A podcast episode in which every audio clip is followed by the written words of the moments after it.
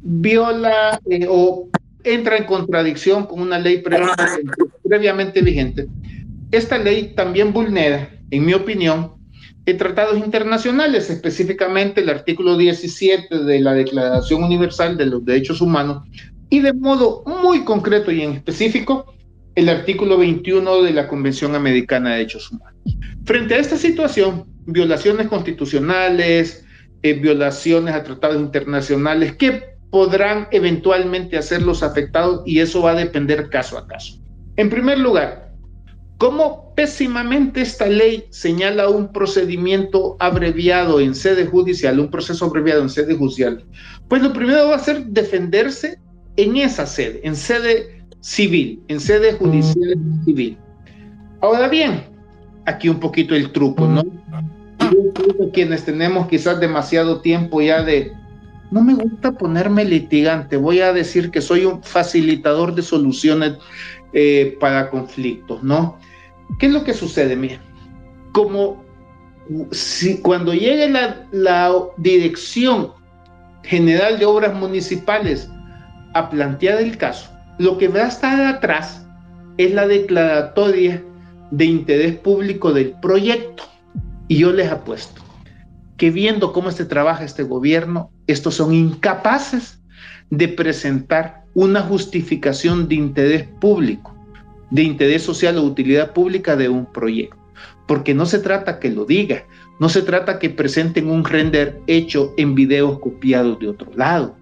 Deben presentar cuál es el proyecto. Por ejemplo, si es una carretera, cuál es el proyecto que se va a hacer. ¿Por qué ese inmueble específicamente es el que va a ser afectado? ¿Por qué si, si, si voy a expropiar para un parque, ¿por qué exactamente mi casa o mi terreno el que va a ser expropiado? No puede ser expropiado el del otro lado.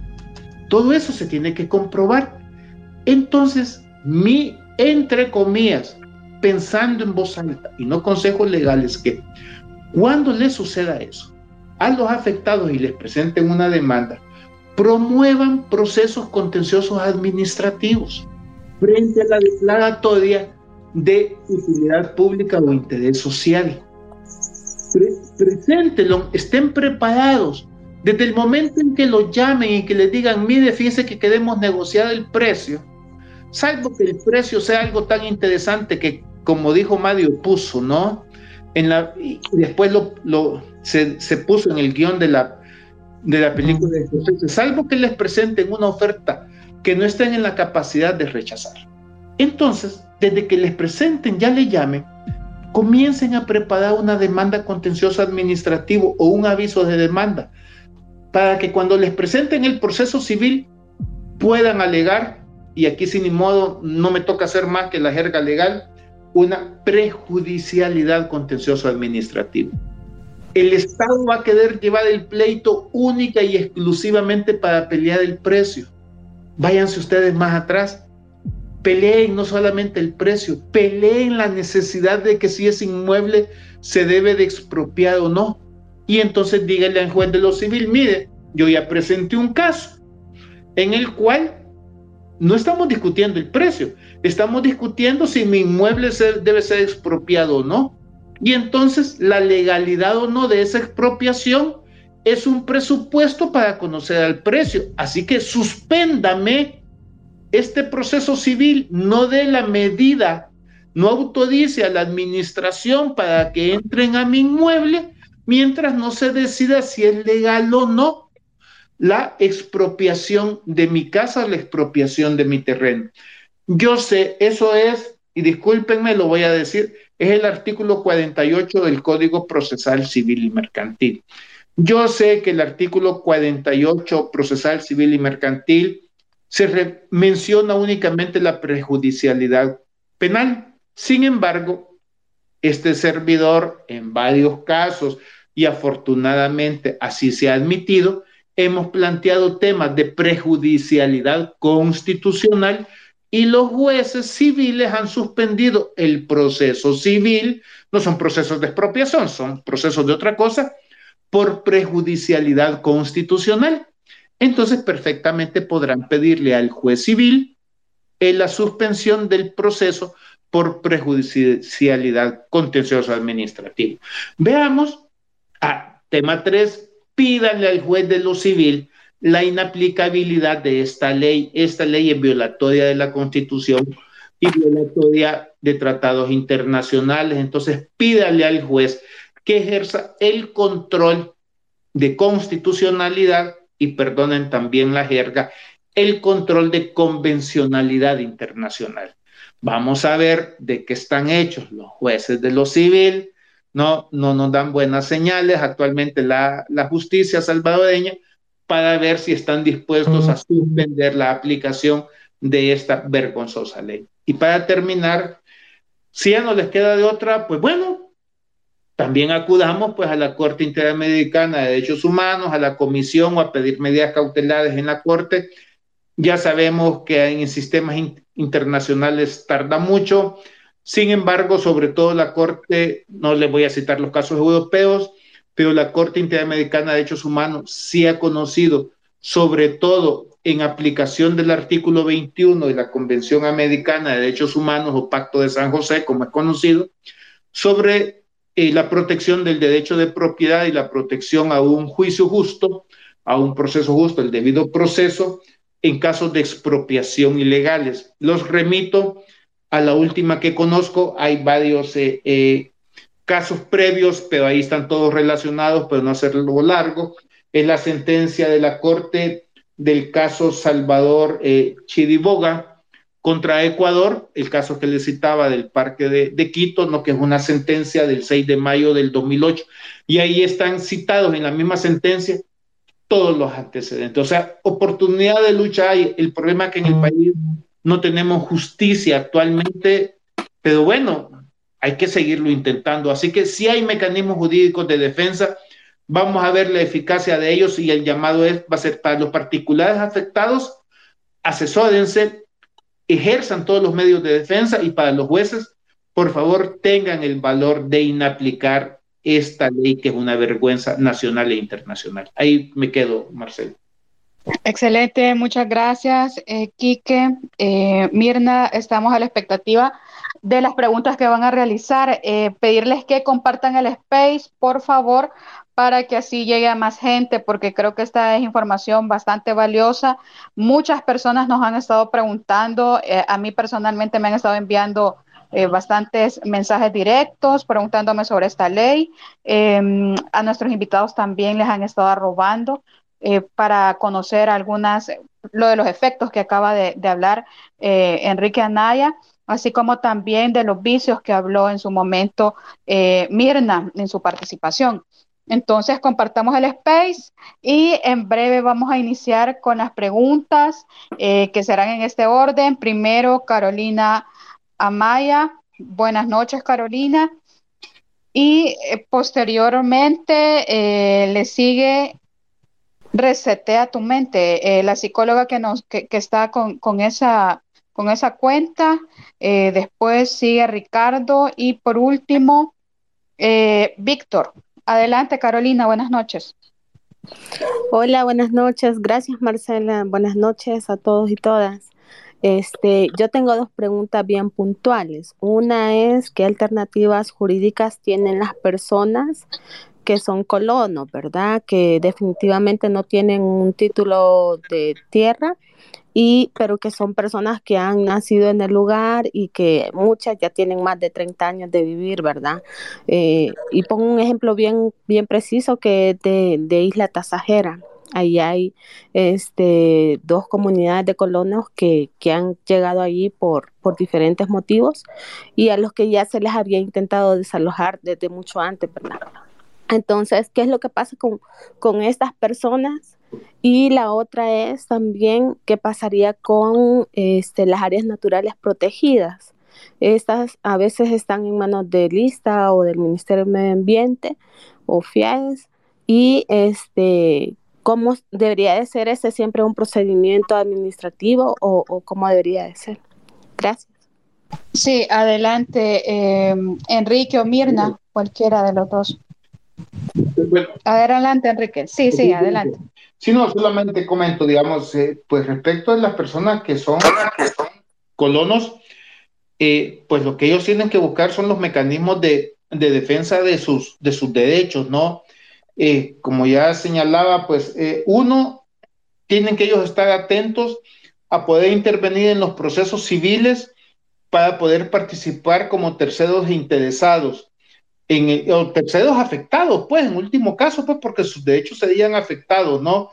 Eh, la ley precisamente no es totalmente vacía casi al respecto, ¿no? Pero porque no le interesa, digamos, a la ley ni al gobierno, digamos, estos temas, pero va a ser importante que, que, se asesore después, que busquen, eh, eh, pues, yo sé que es un problema actualmente con las ONG, pues, pero que busquen las asesorías adecuadas para estar pendientes de poder intervenir en los procesos civiles, poder intervenir, generar procesos contenciosos administrativos que todavía no están tomados por, el régimen, ¿no? Aunque ya los van a terminar tomando, según tengo entendido, para intentar, digamos, eh, eh, poder ejercer sus, defensas eh, reales, ¿no? Y también, de hecho, pues manifestarse, hacer las denuncias, ¿no? Es, eso es esencial, ¿no? Sobre las áreas protegidas, pues lamentablemente, como si están sobre todo a nombre de las entidades estatales, pues no va a haber ningún mecanismo de protección, salvo lo que se acuda a, digamos, las entidades ambientales, pero al parecer, pues ya las jurisdicciones ambientales están tomadas por, por el Ejecutivo. No, no me cabe duda que eh, muchísimos de estos proyectos, eventuales proyectos que puedan haber, ahorita todos solo son, son videos copiados, render, ¿no? Pero una vez que eh, levanten proyectos, eh, si se tratan de propiedades estatales, pues jurídicamente no toca más que eh, no, no se puede alegar derecho de propiedad, sino que se va a tocar alegar afectaciones ambientales y acudir a la jurisdicción ambiental. Y aprovechando precisamente la pregunta de, de Carolina, por ejemplo, un juez en esto va a ser esencial que con esto de la declaración de utilidad pública o de interés social, que no basta la declaración de la autoridad, que le deben de demostrar presentar los estudios, pero por favor, no videos que, te digan que vamos a hacer una ciudad circular y aquí van a, volar los carros y todo. No, no, no.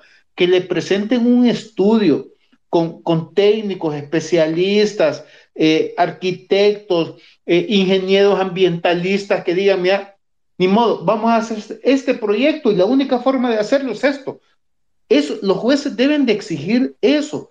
Los jueces no se deben delimitar a decir, ah, ya la dirección de obras municipales lo declaró de interés público. No, mire, es más, no tiene sentido declarar de interés público la expropiación de un inmueble. Tienen que presentarle cuál es todo el proyecto para decir que como parte de ese proyecto, este inmueble sale afectado. Y les voy a comentar solamente, digamos, yo sé que y discúlpenme, pues, es, por deformación, por, por entrenamiento, pero ¿saben cómo funciona en Europa? Primero se declara de interés público todo el proyecto y luego ya se lleva a nivel específico porque ya un acto administrativo que dice, este inmueble necesita ser específicamente ocupado para este proyecto que ya fue declarado de interés público y luego un juez contencioso administrativo puede conocer sobre la razonabilidad y proporcionalidad de la declaratoria de interés público, de interés social o utilidad pública,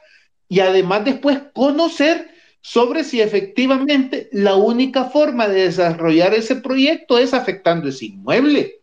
Esa es la forma de cómo se debe de hacer. No se trata de un acto de fe, no, no se trata de un acto de fe. Por eso es que El Salvador, y perdónenme, El Salvador, pues porque el presidente es quien nos representa, es un acto de chiste, no porque hace video que va a ser una ciudad al pie de, de, un volcán y que va a tener energía donde no hay un donde no hay ni, ni, un cable que genere energía eléctrica en ese volcán, pues, o sea, por eso somos el chiste mundial. Entonces, un juez debe ser serio y exigir que le presenten el proyecto y que ese proyecto efectivamente sea de interés público, de utilidad pública, de interés social, pero que se lo demuestren, no solamente que se lo digan. Hasta ahí me quedo, Marcela. Excelente, gracias Enrique, gracias Carolina eh, por la pregunta.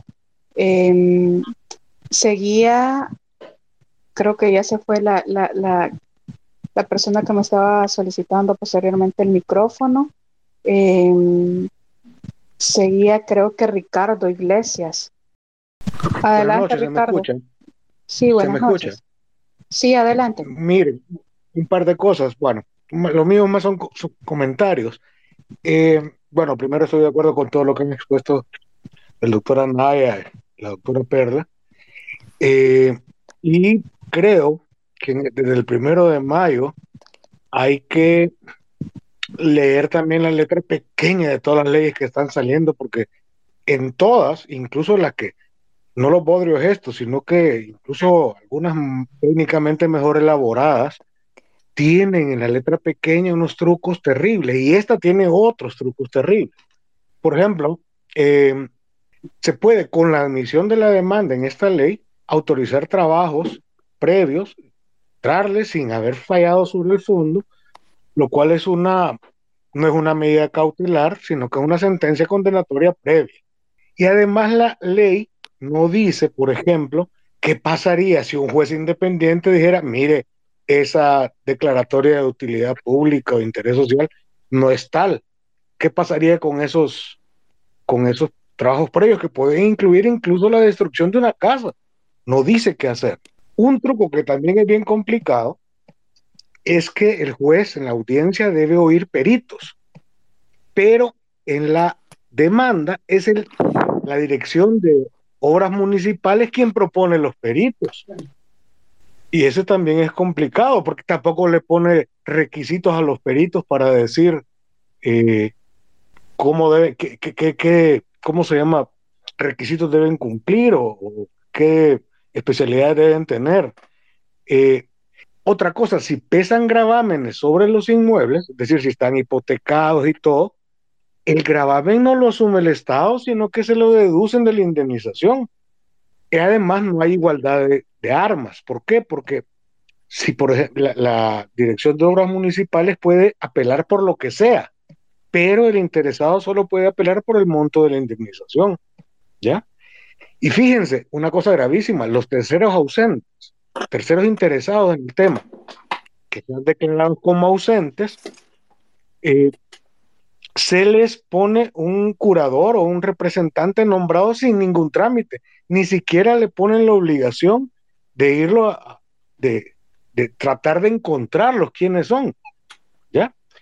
Y una de las cosas más graves que también está oculta es que la de la Dirección de, de Obras Municipales puede transferir los inmuebles a alcaldías o a instituciones pertinentes sin decir qué se entiende por instituciones pertinentes. Entonces, como el ejemplo que puso el doctor Anaya, se podría decir, haciendo un fraude de ley, por ejemplo, que terrenos con vocación turística, eh, hay que hacer una, una, vaina ahí de Surf City y es de utilidad pública, ¿ya? Y transferírselos al Ministerio de Turismo, pero no prohíbe la revocatoria de la declaratoria de interés público con lo cual significa que esa declaratoria podría ser revocada y transferir los terrenos a, terceros privados. ¿ya? Entonces hay, hay, hay, hay todavía unos, ¿cómo se llama? Dardos envenenados un poco escondidos por ahí. ¿no? Gracias. totalmente de acuerdo, con, totalmente de acuerdo con lo expresado con, con Ricardo. ¿eh? O sea, estas leyes y, efectivamente, generalmente había en abstracto hay un principio que señala que debemos de ver las, las leyes desde el principio de la buena fe, ¿no? Que supuestamente, ¿no? Y esto viene desde la Revolución Francesa, ¿no? Desde los orígenes del parlamentarismo, ¿no? Decía que el legislador ni es malvado ni es tonto. Yo creo que en el caso de El Salvador actualmente tenemos que asumir totalmente lo contrario. O sea, es totalmente lo contrario. El legislador que en realidad el legislador es casa presidencial y no la asamblea legislativa, es perverso y es estúpido. O sea, las dos cosas. Entonces, tenemos que entenderlo así. Por, entonces, por ejemplo, ya la ley no la podemos hacer unas lecturas en sentido de buena fe, de que puchica aquí quisieron decidir eso, lo vamos a entender. No, estas leyes son perversas, son perversas y eso es lo que debemos de hacer. Y totalmente de acuerdo con, con Ricardo lo que señaló, y si le hacemos un, un examen así tipo tomografía automatizada de detalle, nos salen 50 o, 60 deficiencias de esta ley. ¿eh? Ahí me quedo, Marcelo. Perfecto, gracias. Em, Mirna, ¿tendría algo que agregar usted sobre esto o pasamos a la siguiente eh, pregunta? Bueno, no, solo en relación al tema de qué hacer, pues porque sí se han definido algunas líneas estratégicas que muy bien las ha comentado Enrique y, y esas advertencias que hace el licenciado Iglesias, pero pues sí, yo creo que también la gente va en el caso de Tasajera, ellos se han defendido precisamente con las medidas de hecho, ¿verdad? Entonces, el mismo caso de la Normandía, como yo mencionaba antes, siempre estuve tratando de decirle a la gente que no, que no tomaran medidas de hecho, porque eso podía crear animadversión en el juzgador y que mejor se tranquilo, ¿verdad? Pero cuando vieron que definitivamente este, este juez no entiende de código, ni mucho menos de acceso a la justicia, ni de cosas elementales, se tomaron la calle y solo así fue que han logrado avanzar en sus pretensiones, ¿verdad?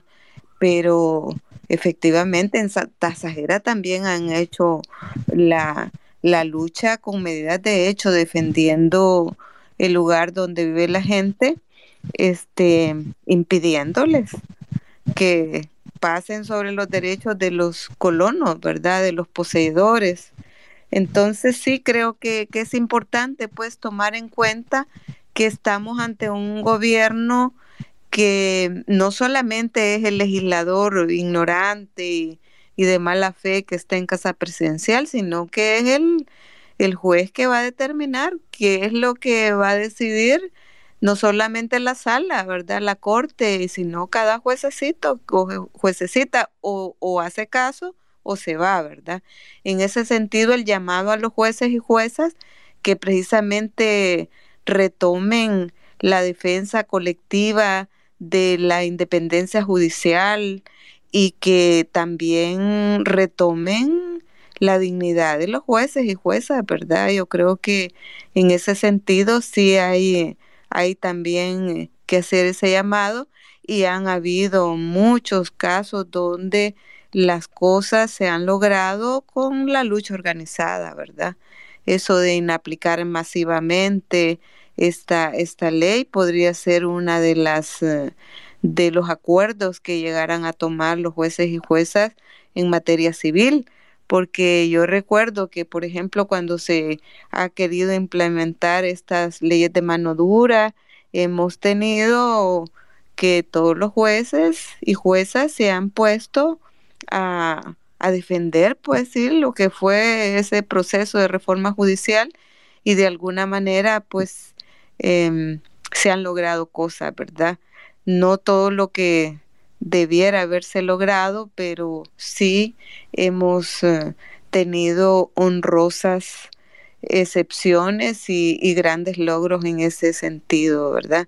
Así es que el llamado primero a, leer esta ley con todos los defectos y vicios y inconstitucionalidades que tiene y buscarle la manera de cómo, eh, bueno, primero, ahorita todavía no se ha concluido el proceso de formación de ley, ¿verdad? Falta la sanción y la publicación, pero bueno, ahí hay que buscar la manera también de presionar porque esta ley no se lleve a la práctica, porque efectivamente aquí si ya tenemos la inseguridad, por ejemplo, de que a cualquiera pueden procesar todos esos allanamientos que se han estado practicando en contra de las ONGs que tanto beneficio y tanto esfuerzo han realizado este, y que son atacadas por eso, pues precisamente la lucha de las mujeres representada en una organización tan simbólica como las Mélidas es un ejemplo de ese, ¿verdad? Pero las Mélidas no se han quedado calladas y precisamente lo que, lo que menos debe de hacer la gente es, eh, es callarse y ante esta potencialidad de que ya no solo lo pueden meter preso a uno por lo que se le ocurre ahí al señor de la de Capres, este, sino que también le pueden quitar la casa porque no le gustan las opiniones o las acciones que estamos realizando, eso es una realidad, ¿verdad? Así es que em, yo quiero también agradecer, Marcela, todo ese trabajo que se hace por medio de estos espacios y que busquemos maneras realmente de ir concretando mecanismos de defensa y de garantía de, y respeto a los derechos humanos. Gracias. Gracias, Mirna, por la participación. Eh, vamos a seguir con las preguntas. Por favor, a los que van a realizar em, algún comentario o pregunta, ser breves. Seguíamos con, eh, creo que estaba Víctor y después Oni. Hola, buenas, buenas noches. adelante. ¿Me escuchan? Sí, adelante. Buenas noches, ¿me escuchan? Sí, adelante, le escuchamos. Ah, ok, bueno. Ah, ok, bueno, Marcela, eh, realmente es un comentario. Eh, como dije en el, en el anterior space, el día de ayer o antier, creo yo, eh, pues hay información delicada que estamos evaluando soltarla poco a poco porque ya saben lo que está pasando. Bien, Víctor. Cuando uno suelta. Lo voy a interrumpir acá. Eso. Eh, quiero saber si es relativo al tema o va a ser otro tipo de información. Sí. No, no es, es referente al tema. Eh, esta ley está hecha con el fin única y exclusivamente porque se mencionó en una mesa de negociación cómo se iban a hacer con respecto a los terrenos, las 270 manzanas que existen a la par del aeropuerto El Tamarindo o conocido la zona del Huawei, que es donde está ubicado el proyecto del CUCAT del aeropuerto del Pacífico. Estas 270 manzanas, cuando se fueron a hacer los estudios, eh, estas 270 manzanas están bajo la, bajo la administración de lista, pero tienen dueño. ¿Quiénes son los dueños? Son excombatientes que en su momento para los acuerdos de paz eh, se les entregaron estas tierras para que las trabajaran, pero este estas tierras han quedado prácticamente eh, ahí, ahí están nada más sin trabajarlas. Entonces, en su momento, cuando se hicieron los estudios técnicos y topográficos, eh, se habló con la directiva y con el presidente del comité que maneja todas estas personas y dijeron estas personas que estaban dispuestos a vender y a ceder estas tierras si les garantizaban trabajos dentro del desarrollo del aeropuerto del Pacífico. Obviamente, trabajar en un aeropuerto se, se requiere mucho conocimiento técnico y cierto eh, nivel de estudio académico para poder ofrecer esos trabajos. En ese vacío habían quedado en varias discusiones y entonces estas personas completamente dijeron que no, que no iban a ceder esas tierras. Entonces se propuso en la mesa de negociaciones que iban a existir leyes o que se iban a crear leyes para poder ver de qué manera poder entrar al desarrollo de esto, porque ese terreno de esas 270 manzanas ustedes pueden ir perfectamente a Google Maps o a Google Earth ver la, eh, buscar el aeropuerto del Tamarindo y van a encontrar esa cantidad de 270 manzanas que les estoy hablando que están, si ven en una vista de planta, eh, todo el terreno que está a mano derecha, a mano izquierda, perdón, de la pista, son las 270 manzanas que van a hacer eso. Ahora, con el proyecto del Bitcoin City, de igual manera, porque todo lo que es las playas negras está llena de hoteles y todo eso un dato interesante es que al lado derecho, ahí por si ustedes se meten a Google Maps, van a encontrar un rancho que se llama Rancho Clemente. Sobre esa área, el doctor Miguel Catán, que es el secretario de Comercio e Inversiones, que es el tío de Nayib Bukele, tiene sus casas ahí de playa.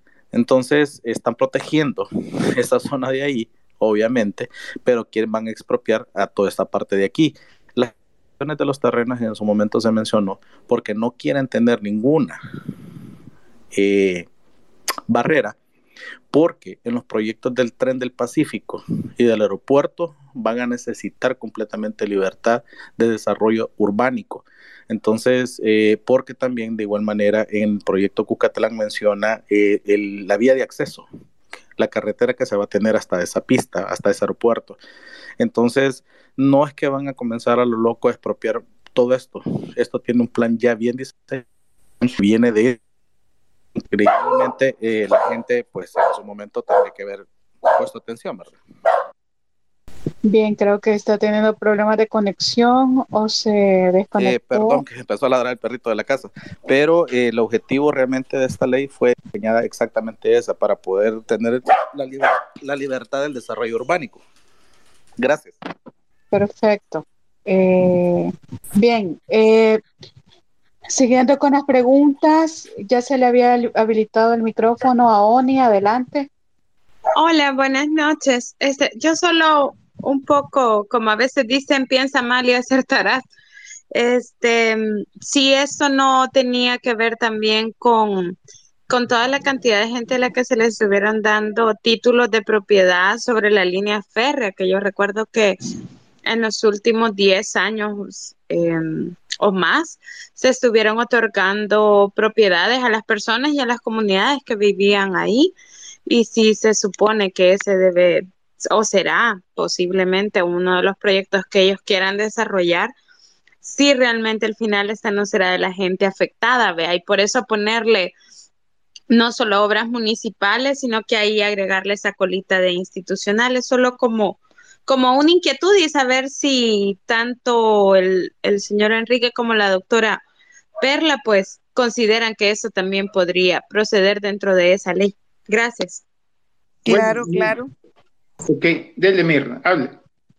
Adelante, Mirna. No, precisamente esas son las cosas que, que en este momento están, están amenazadas, pues, ¿verdad? O sea, cualquier sea eh, una vía pública, una la tal línea férrea que medio mundo estaría feliz de que se rehabilitara la, línea férrea, ¿no?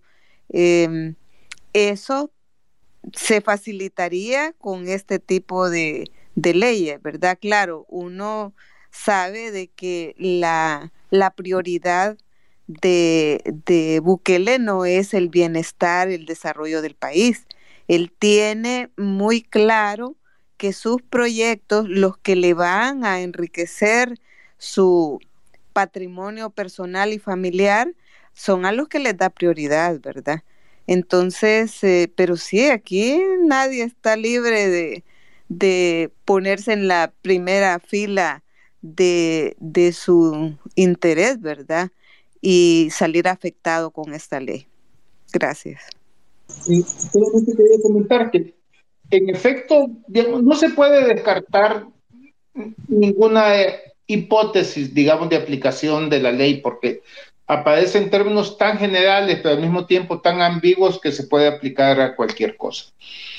No hay duda que, eh, evidentemente, esta ley posiblemente busca algunos casos concretos, como el que señalaba el, el amigo que comentaba ya el caso pues del aeropuerto y del puerto en Oriente, ¿no? Pero igual se podría ocupar a, cualquier cosa, ¿no? De repente le puede ocurrir al presidente, qué sé yo, ¿no? Que, que aquí para el Sur City necesita eh, hacer un ultraproyecto, ¿no tal? Y comienzan a expropiar, digamos, eh, terrenos, ranchos, casas, en toda la zona de la libertad, Misaka, que además de eso ya hay toda una infraestructura y comienzan a expropiar, digamos, todo y le dicen, pues ahorita te lo tomo y después te lo pago. O sea, eso va a ir dependiendo. La ley está, si bien es cierto que podemos intentar, digamos, identificar algunos casos concretos, pero en los términos que está la ley, se puede aplicar a cualquier supuesto y el propósito es que el afectado no pueda decir ni pío. Ese es el propósito de la ley. Gracias, Marcela. Eh, no sé, eh, Marcela. Como que se ha desconectado. O la desconectaron. Hola, hola Marcela. Bueno, aparentemente la desconectaron. Pienso. Voy a intentar, eh, parece que habían otras personas que querían hacer alguna pregunta, ¿no? Sí. Sí, sí, si gustan, me dan un minuto, explico también un poco sobre la línea férrea, porque es importante quizás. Ok. Eh, bueno, eh, me quedo entonces con el micrófono.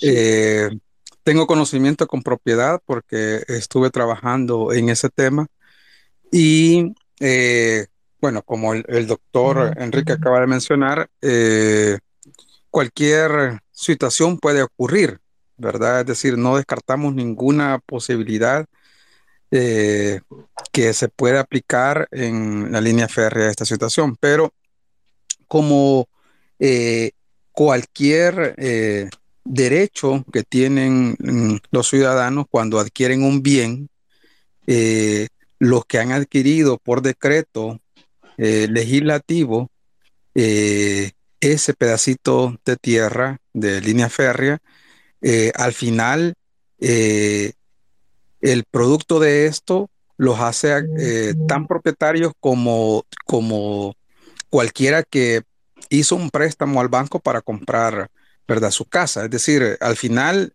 tanto uno como otro son legítimos propietarios de ese inmueble.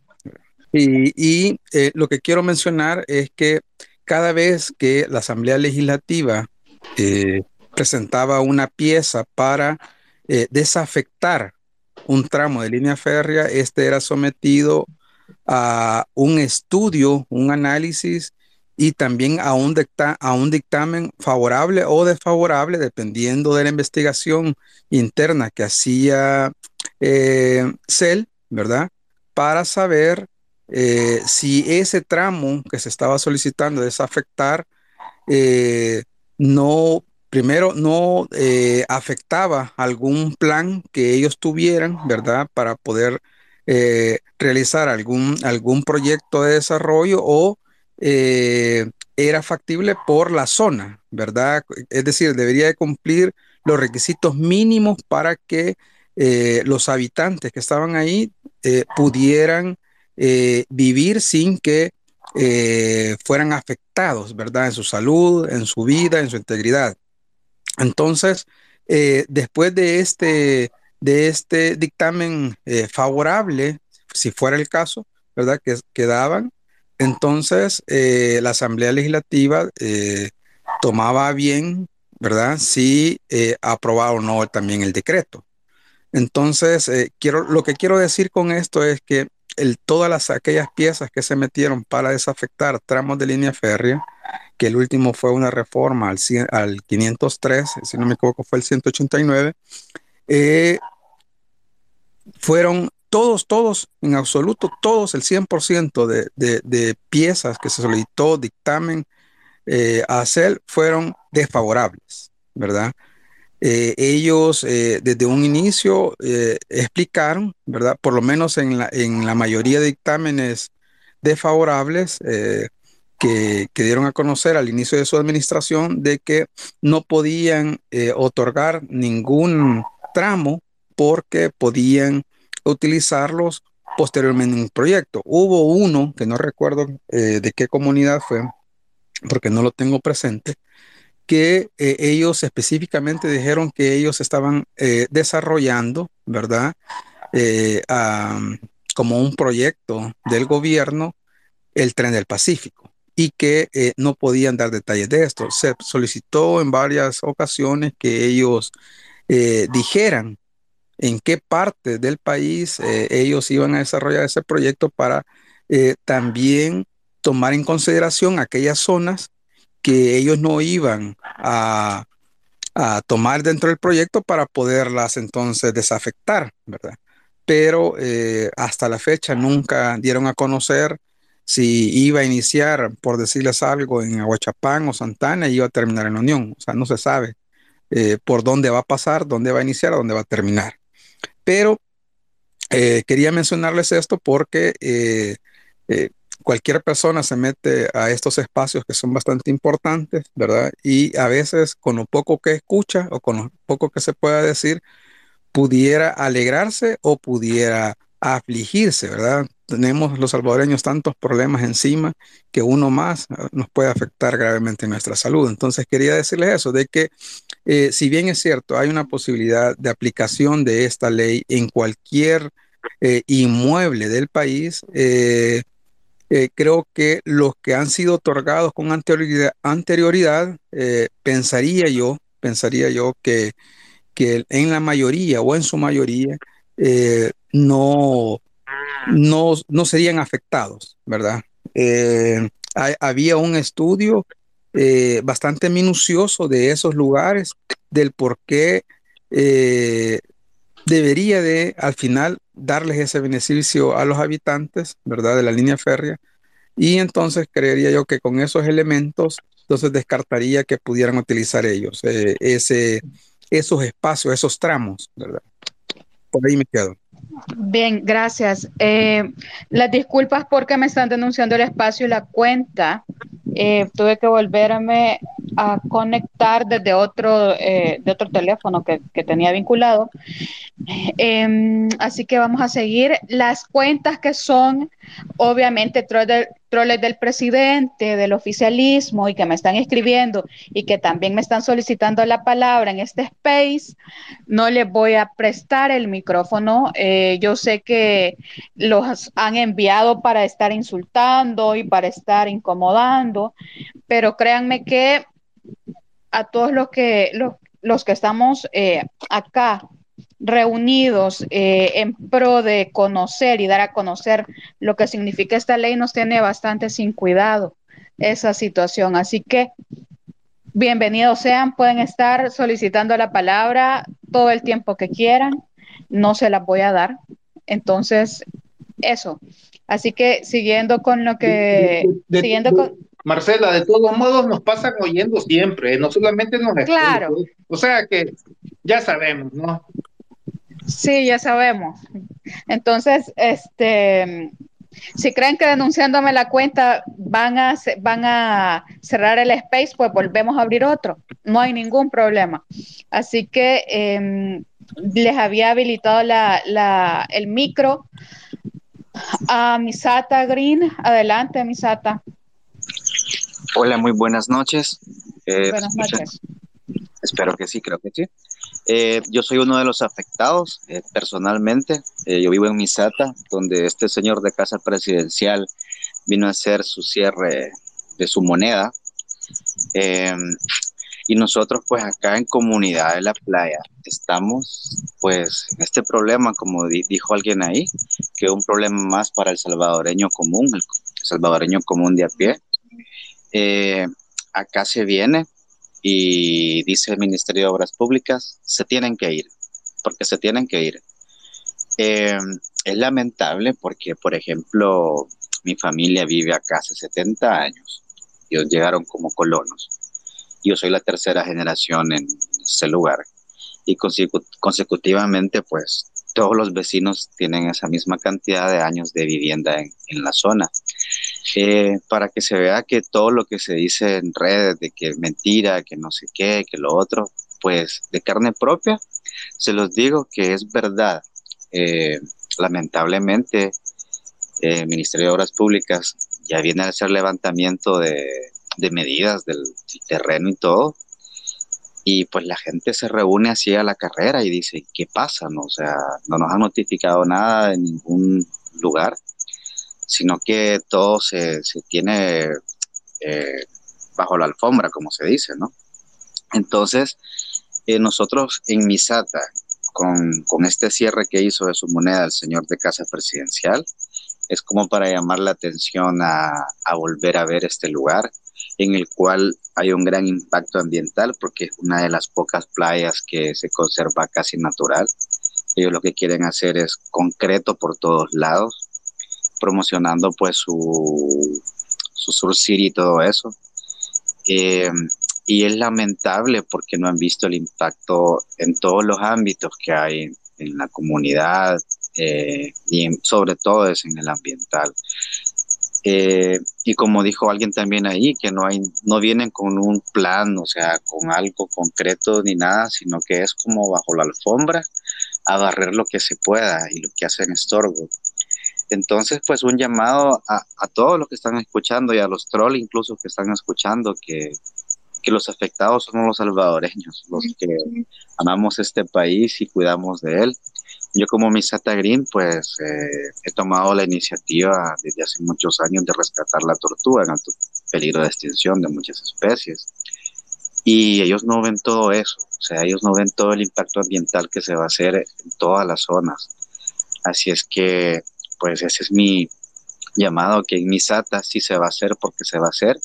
Y según tengo entendido por información, el parque se va a llamar Parque Público Costero Playa Misata y en ningún lugar encuentras esa información, pero pues siempre todo sale a la luz porque la misma gente de ellos saben que esto es un error y todo pues flota siempre, así es que es el llamado a todos a poner la voz en alto, a hacerlo público, a que no nos vengan a robar lo que ya tenemos, o sea, ya no somos los, los de antes que venían a, a engañarnos, o sea, esto es realidad y no con esta ley absurda quieren robarnos. O sea, eso es el robo que quieren hacer. Una pregunta, eh, una pregunta. este, a los lugareños, eh, ¿los reunieron a, a, a, todos o cómo se dieron cuenta ustedes? Eh, ¿Únicamente eh, han recibido notificaciones o cómo ha sido el, el, el, cómo los, cómo se han dado cuenta ustedes de esto? No ha venido ninguna notificación por escrita. El alcalde del, del, del municipio, eh, también afín al partido del señor de Casa Presidencial, igual dice que no sabe nada. Eh, obviamente, ¿no? Como que no va a saber. Y nadie pues tiene un, un papel, o sea, un documento que diga, mire, vamos a hacer levantamiento de medidas, tal día llega tal ingeniero, tal no sé, cualquier persona a medir, nada, sino que de presto automáticamente Ministerio de Obras Públicas eh, se mete a mi casa, por ejemplo, y empieza a medir, y empieza a medir por toda la, la costa de la playa, y toda la gente pues dice, o sea, ¿qué hacen midiendo? ¿Qué pasa? Y entonces ya viene un licenciado, no sé si licenciado, pero decía que era licenciado, que estamos ocupando propiedad ajena, este es un lugar este, que se va a hacer eh, la playa, aquí va a pasar una calle en la playa y el proyecto se da porque se da. El siguiente año se da. Y entonces dice la gente, ¿y nosotros qué? O sea, el único que tenemos, no tenemos dónde vivir. Y aquí pues vivimos hace 40 años, 30 años, 50 años, 70 años. ¿Y a dónde vamos a ir? Y dicen, pues no sé a dónde porque no se les va a dar nada. Y lamentablemente, pues tienen que irse.